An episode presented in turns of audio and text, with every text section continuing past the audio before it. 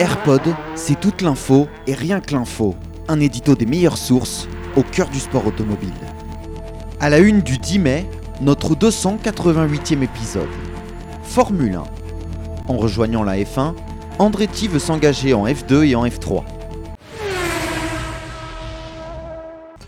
Andretti est candidat à une arrivée en Formule 1 et si celle-ci se concrétise, souhaite également s'implanter en formule de promotion. Depuis la création du GP2 et du GP3 en 2005 et 2010, respectivement devenus depuis lors F2 et F3, jamais une écurie de la catégorie reine du sport automobile ne s'est engagée dans ces compétitions consacrées aux jeunes pilotes. Mais Andretti Autosport pourrait devenir l'exception qui confirme la règle. L'écurie américaine vise une arrivée en Formule 1 pour la saison 2025, soutenue par General Motors via sa marque Cadillac, le géant de l'automobile envisage d'ailleurs de devenir motoriste à l'horizon 2027, même si en attendant, Andretti devra faire confiance à Honda ou à Renault. Ayant par ailleurs remporté trois titres consécutifs en Indy Light, l'échelon inférieur à l'IndyCar avec Patricio Howard, Olivier Askew et Kyle Kirwood, Andretti a l'intention de suivre le même modèle en Europe.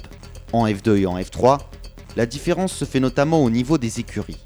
Prema Racing et Hard Grand Prix ont remporté tous les titres des pilotes depuis que ces championnats ont été rebaptisés en 2017 et 2019, respectivement 9 au total, seul faisant exception Felipe Drukovic, champion de F2 avec MP Motorsport l'an passé.